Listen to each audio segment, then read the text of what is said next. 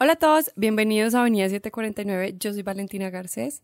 Lo más hermoso que tiene la vida es el arte que la compone, el arte de lo diferente, de lo atípico, la delicadeza que tiene cada ser, un ser único con cualidades extraordinarias y muy peculiares que hacen de sí un ser maravilloso, y lo que vale dentro de cada ser es el amor que vive en él.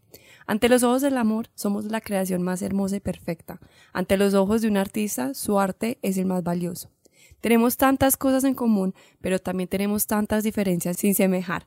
Poseemos tanto amor para dar, tanta felicidad para contagiar. Y en ti hay tantos años recuperados en risa, tanta poesía escrita, tanta madurez resaltada, tanta filosofía en vida. El mejor regalo que existe es cuando una persona nos deja conocer su mundo. Ahí donde sus pensamientos van al desnudo, donde sus acciones son inocentes, donde su felicidad es completa. Por eso cuando conozcas a alguien que tiene arte puro, dile, déjame ver tu mundo, tus imperfecciones y tus flojeras. Déjame en tu mundo conocer tu rostro, esa donde afuera está tapada con máscaras irreales que son infieles a tu belleza. Déjame entrar a tu mundo donde quiero estar destinado a no salir nunca de él. Déjame entrar en tu mundo, enfrentemos el presente y evitemos comprender el pasado. Cada persona es única. La vida de cada persona vale la pena. Empecemos nosotros en nuestro interior. Cuando vemos la belleza de nosotros, nuestros ojos solo podrán aceptar el encanto de las almas de los demás. Hoy me acompaña una increíble mujer que tiene el don del arte. Todo lo que sueña, siente, toca y crea lo convierte en arte único, contagiando a todas las personas que conocen de ella. Con su talento de transmitir la belleza de todos, ha hecho que las personas con labio liporino muestren el arte único que llevan expresados en sus labios. Esta hermosa mujer es Mónica Bachué. Mónica, bienvenida a Avenida 749. Muchas gracias por estar con nosotros el día de hoy. Gracias por la invitación. Mónica, presiento que tu nombre tiene un significado especial. Me encantaría que nos contaras un poquito acerca de él y también, obvio, acerca de ti. Bueno, pues sí, mi nombre es Mónica Bachué. Bachué es un nombre súper lindo porque es la diosa Luna de los Chipchas, como quien dice la creadora, es un nombre muy lindo. Mi papá era profesor en la época en que yo nací y pues decidió ponerme ese nombre. Me gusta mucho, es un nombre súper fuerte y me encanta, me encanta todo detrás del nombre. Ahora de mí, ¿qué te cuento? Yo soy, yo tengo una marca que ahora se llama Leporinos. Soy diseñadora de modas, también pinto y soy una de esas que cambió su carrera en algún momento de su vida. Antes era abogada pero ahora me dedico a pintar y al diseño. Mónica, pero el cambio fue de dos artes muy diferentes. ¿De pronto tuviste como algún acontecimiento que te hizo cambiar o era algo que te dejaste guiar y el arte te, te llevó hacia él? Pues Valentina, si yo de verdad soy honesta conmigo misma, mi abuela es tejedera, mi bisabuelo son tejenderos de ruanas, campesinos. Eh, mi abuela y mi tía abuela son costureras y yo crecí con ellas en eso. Siempre quise hacerlo desde niña, yo nunca jugué con muñecas, yo tenía una muñequita que no tenía cabeza, yo nunca, oye, ¿sabes algo? Yo nunca tenía una Barbie, pero tenía una que no tenía cabeza y yo nunca ni hablaba con ella, yo solamente le hacía ropa, era lo único que hacía con retacitos que me daba mi abuela, era lo único que me gustaba hacer, pero también me gustaba estudiar un montón. Entonces era normal para mi papá que él no quisiera, o sea, para en su cabeza ser diseñador de moda era como terminar siendo costurera, lo cual como socialmente tal vez él no quería repetir una historia, pero a mí me parece que ser costurero es de lo más hermoso del mundo. Pero bueno, los tiempos cambiaron, yo me fui de Colombia y cuando quise empezar a estudiar derecho otra vez en Estados Unidos y me dijeron que tenía que empezar de cero, yo dije, no, yo esta es la única oportunidad que tengo para hacer algo que yo ame perdidamente. Y ese día dije, decidí que quería ser diseñadora de moda y pues eso, de ahí en adelante fueron años súper largos para poder estudiar, pero lo logré. Yo creo que más que la satisfacción de ser diseñador de moda, es la capacidad de poder crear, crear, de, de traducir las ideas a elementos tangibles. Y por encima de eso fue haberme encontrado en mi escuela de diseño de moda, volver a dibujar y que me dieran clases de dibujo y empezar a pintar nuevamente y ya, eso cambió todo ahí ya llegué a donde quería estar en mi vida. La esencia tuya te buscó tanto hasta que por fin te encontró. Literal, o sea, me persiguió mal. Dijo, esta no se me escapa. No, no, eso la vida sabe a uno para qué lo tiene y, y está muy mal de nosotros ser tan terco, porque yo fui terca y yo peleé contra el mundo, pero la verdad tuve la fortuna de que la vida me sacó a las buenas o a las malas de donde me quise meter y simplemente me trajo y ahora las cosas es obviamente un trabajo y requiere muchísimo disciplina y, y todo lo que tú quieras, pero al mismo tiempo es el momento donde yo estoy, donde debo estar y todo fluye. Eso es lo que pasa. Esa es la gran diferencia. Ay, demasiado hermoso. Yo quiero saber, con todo esto que os acabas de contar, cómo nace, de dónde nace tu marca Leporinos. Pues mira, Valentina, que yo empecé mi concepto hace bastantes años y se llamaba Velasca. La marca empezó de hecho en Colombia hace más de tres años y medio me la traje para Colombia, quería trabajar acá, quería hacer una marca 100% hecha aquí en los Andes colombianos. Hicimos el trabajo, pero como a los seis meses de empezar Velasca, yo puse uno de mis ilustraciones de mi primer leporino, que fue mi primer dibujo, lo puse en una camiseta y unos médicos la compraron y una anestesióloga me consiguió una cita con Operación Sonrisa, de ahí yo les fui a presentar el proyecto y de repente cuando yo saqué las camisetas mi marca empezó a conocerse por las ilustraciones de los leporinos y yo empecé un proceso súper lindo de conocerme y conectarme con más gente. Empecé a donarle a Operación Sonrisa con este convenio, empecé a ser vocera de fundaciones y ya empecé a meterle a mi ropa todos los leporinos. Entonces todo el mundo decía era la marca de los leporinos y yo tomé una decisión muy importante que me tomó tiempo. Ya Velasca va a terminar como Velasca y se va a quedar llamando los leporinos porque finalmente encontré coherencia en mi vida, encontré ser la persona como pienso, como hablo, quién soy, lo que cuento, lo que expreso y lo que busco, ¿no? Que yo de verdad lo que estoy haciendo es un trabajo para mi comunidad. Yo me encontré una comunidad que tenía mis mismos problemas anteriormente, una comunidad relegada, es una comunidad gigante porque uno de 700 niños nace con labio leporino y o paladar hendido y otras malformaciones que también se presentan. Y yo me encontré con una comunidad de gente que no tenía voz. Empecé a hablar con otros leporinos y me di cuenta el rechazo social tan grande. Y no es por nada malo, es por pura falta de información. Entonces me di cuenta que utilizando herramientas, yo no, yo no me quería poner en la tarea de, es que nos tienen que decir así, es que nos tienen que llamar así. No. De hecho, el la, gran primera batalla que yo he eh, como emprendido ha sido incluso con el sector médico.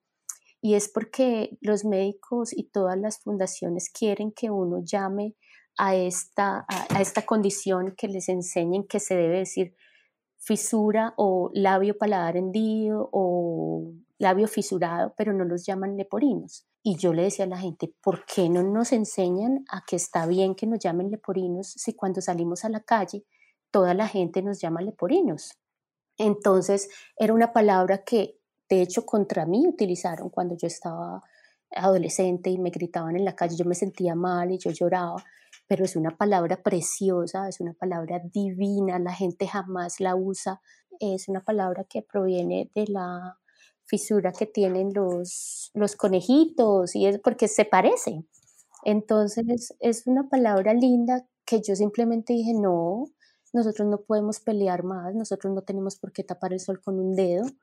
Los leporinos tenemos que sentirnos orgullosos de lo que somos, de lo bellos que somos, de lo especial que somos y, hay que hablar, hay que hablar duro, no tanto por nosotros los grandes, que la verdad sí hay mucho problema a pesar de todo, pero por los chiquitos, por los adolescentes. Definitivamente no hay nada que me impida que me siga enamorando más de tu marca y de todo el significado que tú le das. Lastimosamente, a veces por ignorancia, el ser humano, cuando ve algo diferente o desconocido, cree que está malo, pero gracias a personas que deciden hablar como tú, comprueban que el arte está en todas partes. Claro, para uno es más fácil amar y ayudar a otro que a uno mismo. Eso es la naturaleza básica del ser humano, tan así que nosotros nos matamos por nuestros hijos, ¿entiendes? Por nuestros papás, damos la vida por los otros, pero nosotros, nosotros alimentamos mejor a nuestros hijos de lo que nos alimentamos a nosotros mismos. Si nosotros hiciéramos el trabajo de sentarnos a perdonar nos, no a perdonar a los demás, sino a decir, yo por qué permití, yo por qué me sentí mal por eso, si la persona tal vez no tenía la intención, o sea, la otra persona tenía un mal día y ya. Si nosotros decimos, ven, yo me empiezo a querer y en mi caso, cuando tú agarras y empiezas a mirarte la cara al espejo y a decir, bueno, yo me tengo que perdonar, si me dolió, fue duro, fueron muchos años, fueron muchas cirugías, pero si yo agarro y convierto cada una de esas historias en una pintura divina, en una chaqueta hermosa, pues toda mi percepción cambia y pues en, tú empiezas a ver que reconstruir una boca, tú tienes que tener el mejor artista, mejor dicho, el Picasso del universo para que te reconstruya músculos, labios, paladares. O sea, tú lo que tienes es una obra de arte en la cara. O sea, una boca de estas vale todo el oro del mundo. Entonces, si tú empiezas a tener esa relación contigo mismo, la gente va a empezar a ver esa relación igual. Entonces, y es, es, es muy cierto lo que a uno le dicen, uno, uno, a uno lo ven como uno se ve a uno mismo. Pero a nosotros, nosotros les enseñamos a los niños, nosotros somos una sociedad que victimiza mucho a los demás. Y la primera reacción de una mamá con otra mamá es, ay, pobrecito, y uno, pero pobrecito, ¿por qué? Hay que pesar, y uno, pero ¿qué pesar? ¿Por qué? ¿Sabes? Entonces se le enseña al niño desde chiquito que pobrecito, que lo tratan mal por eso, que no sé qué. No, si tú le enseñaras otra cosa, si tú le dijeras, mira todo lo que está invertido en ti, mira todo el amor que tienes, mira qué boca tan hermosa tienes, pues tú crecerías diciendo, o sea, sí, todos ustedes tienen la boca muy bonita, pero como yo la tengo, no la tiene nadie. ¿Entiendes? Eso es, eso es una perspectiva diferente. Única y personalizada, Moni. Personalizadísima, o sea, esos gustos no se los da nadie. Total. Moni, por ahí nos contaste por encima que tú también tuviste muchas cirugías. ¿Cómo ha sido tu proceso y cómo ves a la Mónica del pasado. Imagino que te sientes muy orgullosa de eso y de muchas cosas más. No, pues de todo. A ver, mi época es diferente. Hoy en día hacer una cirugía, en mi, por ejemplo, en mi caso, que es un caso de fisura bilateral, no son cirugías tan complejas, ¿sí? Son cirugías que requieren menos cirugías, requieren cuatro o cinco cirugías o menos. Con los médicos que hay hoy en día, con las fundaciones, pues pero a mí me tocaron 13 cirugías y 13, más o menos te estoy diciendo que yo crecí en un hospital y eh, yo salía al colegio y mis vacaciones eran en el hospital.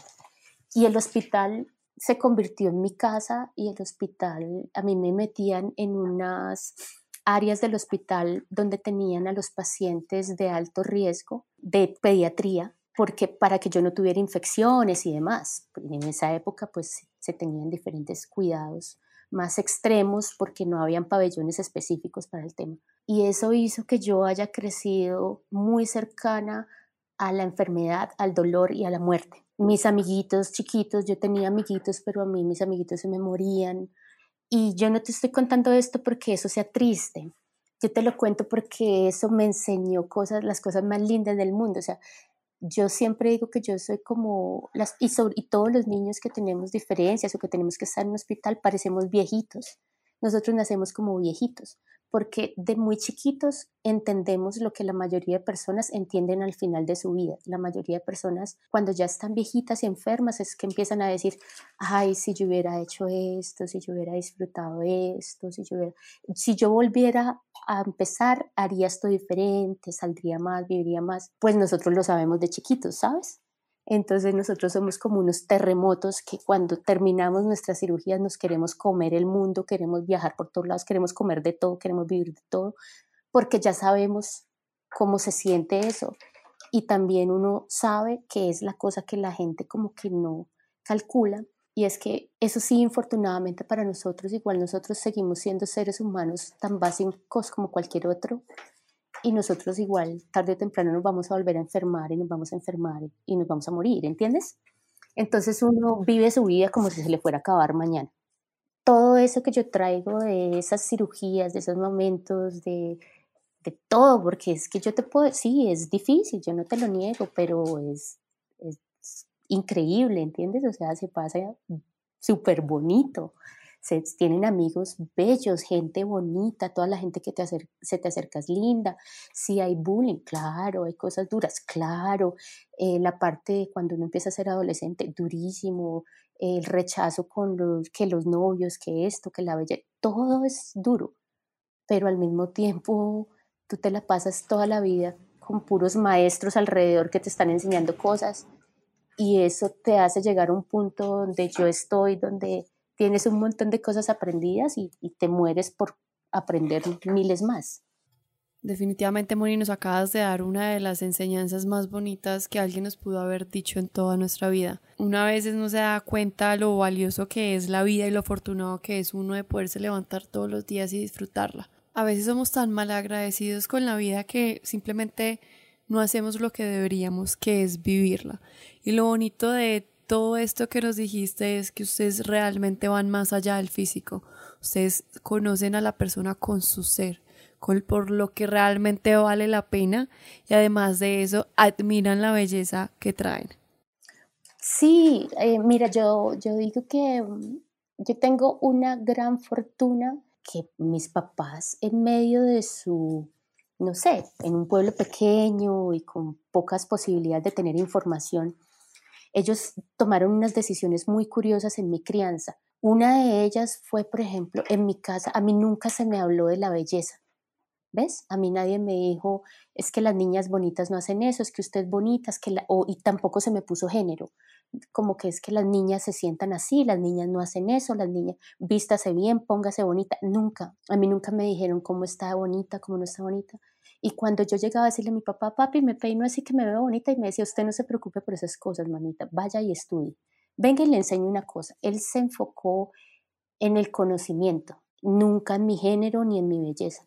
Y cuando yo llegaba a algún lado, mi mamá siempre veía a una, digamos, si llegaba una mujer muy linda y la típica que las demás la miraban así como medio, ¿sabes? Mi mamá se les paraba siempre al frente y les decía, mujer, qué hermosura de mujer eres tú, de verdad, qué hermosa y bella eres. Entonces, como que la gente siempre, ella le alababa a las personas la belleza o la no belleza, ¿entiendes? En los genes, porque ella siempre era, qué mujer tan hermosa. Pero le decía de frente. Y si había otra persona parada al lado, le decía, y usted, qué mujer tan divina y siempre me, me, lo decía, uno no puede medir a las personas por lo bonitas o no bonitas que sean, porque uno no escoge cómo nace, uno tiene que, la belleza se tiene que medir es por las decisiones que la gente toma. Entonces, si tú eres una mujer bonita, en estándares, pero tú te cuidas y te consientes y haces de eso lo mejor, eso yo te lo admiro y te lo alabo. Es la belleza, es el esfuerzo que tú pones, el amor que te tienes, eh, las decisiones que tomas. Realmente es de sabios encontrar la belleza en el reflejo de tus acciones. Tienes unos papás y una mamá muy sabia. Realmente estos te lo enseñaron a ti y te lo agradezco por mencionarlo porque nos estás enseñando a todos nosotros. Aquí quiero preguntarte, ya nos hablaste de tus papás, Mani, ¿cómo fue todo este proceso en tu casa con tus hermanos? Mira, yo tengo tres hermanos y y son lo máximo porque mis hermanos son bacanísimos y todos son súper diferentes. Mi hermano mayor, que fue casi quien me crió, tenemos una relación muy cercana y él ha sido la alcahueta de todos mis sueños. Y mi hermano menor ha sido mi amigo, mi, ¿entiendes?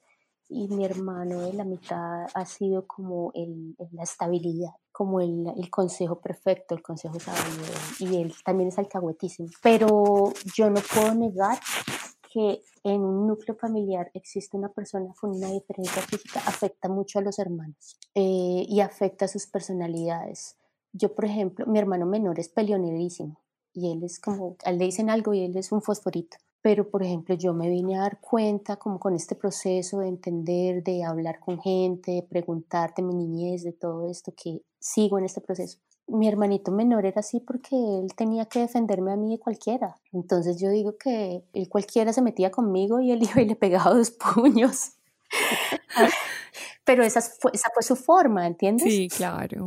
Mis otros hermanos reaccionaban de otras formas, pero igual ellos crearon un núcleo de protección a como de lugar. Eso marcó mucho sus personalidades o cómo son ellos con sus parejas o cómo somos en familia, cómo somos en núcleo. Y cuando yo empecé a cambiar, cuando yo empecé todo este proceso, yo tomé la decisión de empezar a estudiar, de empezar a aceptarme, de leer, de investigar, de hablarles a ellos públicamente, de los leporinos. En mi casa la palabra leporino no se pronunciaba, porque era como la niña de la cosita, o sea, no se decían las cosas. Cuando yo empecé a tomar todas estas decisiones, ellos empezaron a decir, ya, así, me decían, Bacho, yo quiero una camiseta de leporinos. Y cuando ellos empezaron a pronunciar, también todas esas cosas también se convirtieron en voceros, ¿entiendes? Pero ellos giran muy en torno a mí y ellos se sienten muy orgullosos de mi trabajo, tanto que el que es más señor y más no sé qué, él, me regaló ahorita mi máquina de tatuar y tengo que tatuarlo, ¿sabes? Eh, ellos, ellos aman, como que lo tomaron de ellos y, y es su lucha, ¿no? Porque es que también yo soy el resultado de la lucha de ellos. Entonces son sus logros también. Es que en la mayoría de las familias la lucha de cada uno de sus integrantes es la lucha de todos. Qué bonito que todos te hayan apoyado, cada uno a su manera, pero que hayan podido acompañarte en este proceso. Y todo empieza desde casa. Cuando aprendemos en el lugar, se nos da la facilidad de poder expandir el mensaje a las otras personas. Como dices tú, ser voceros de leporinos en este caso. Definitivamente, Moni, podría quedarme hablando contigo horas. Me encanta poder hablar con personas que tienen un mensaje tan fuerte y tan poderoso, pero tan propio y lleno de tanto amor como tú. Qué bueno que todas estas personas pudieron conocer Leporinos, que sigan conociendo tu marca, que hay detrás de cada diseño, de cada dibujo y pues más sobre ti.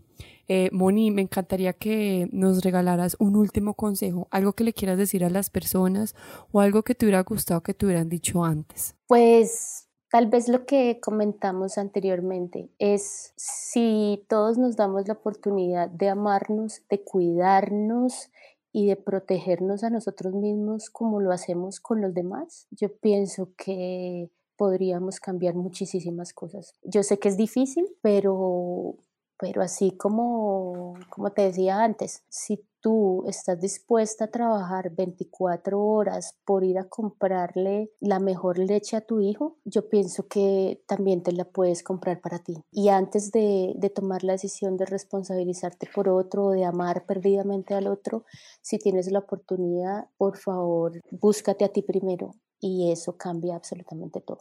Así es. Mónica, realmente estoy muy feliz de haber tenido este espacio contigo. Me encantó conocer todo lo que tiene que ver con Leporinos, tu historia y todas las personas que te rodean, haber conocido un poquito a tu familia.